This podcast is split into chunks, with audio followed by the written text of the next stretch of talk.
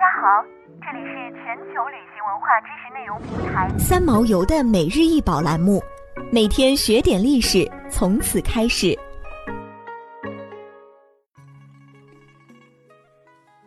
每天学点历史，从每日一宝开始。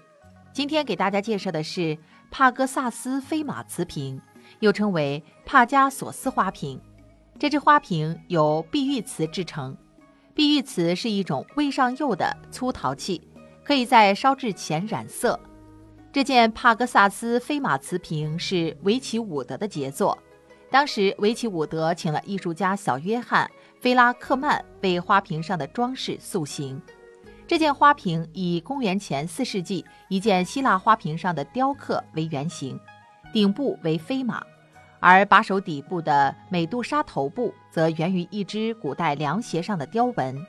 这件作品是维奇伍德亲自送给了大英博物馆收藏。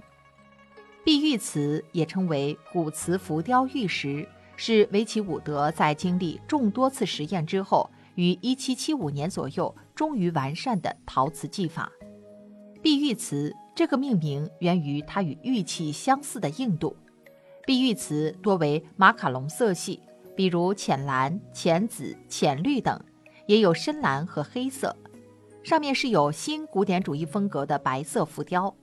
这种瓷器在一经推出就得到了上流阶级的青睐。一七九三年，在英国使团出使中国时，献给乾隆的八十大寿贺礼就是维奇伍德的花瓶。这个品牌从此也奠定了它的国宝级地位。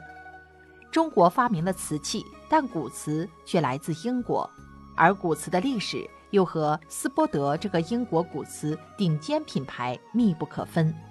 谈到英国瓷器，又离不开维奇伍德这个英国传统瓷器代表。直至今日，古瓷浮雕玉石仍旧是全世界最珍贵的装饰作品之一，其美丽配方至今仍是维奇伍德独步全球的秘密。因此。制造者维奇伍德被誉为是英国陶瓷制造业之父。想要鉴赏国宝高清大图，欢迎下载三毛游 App，更多宝贝等着您。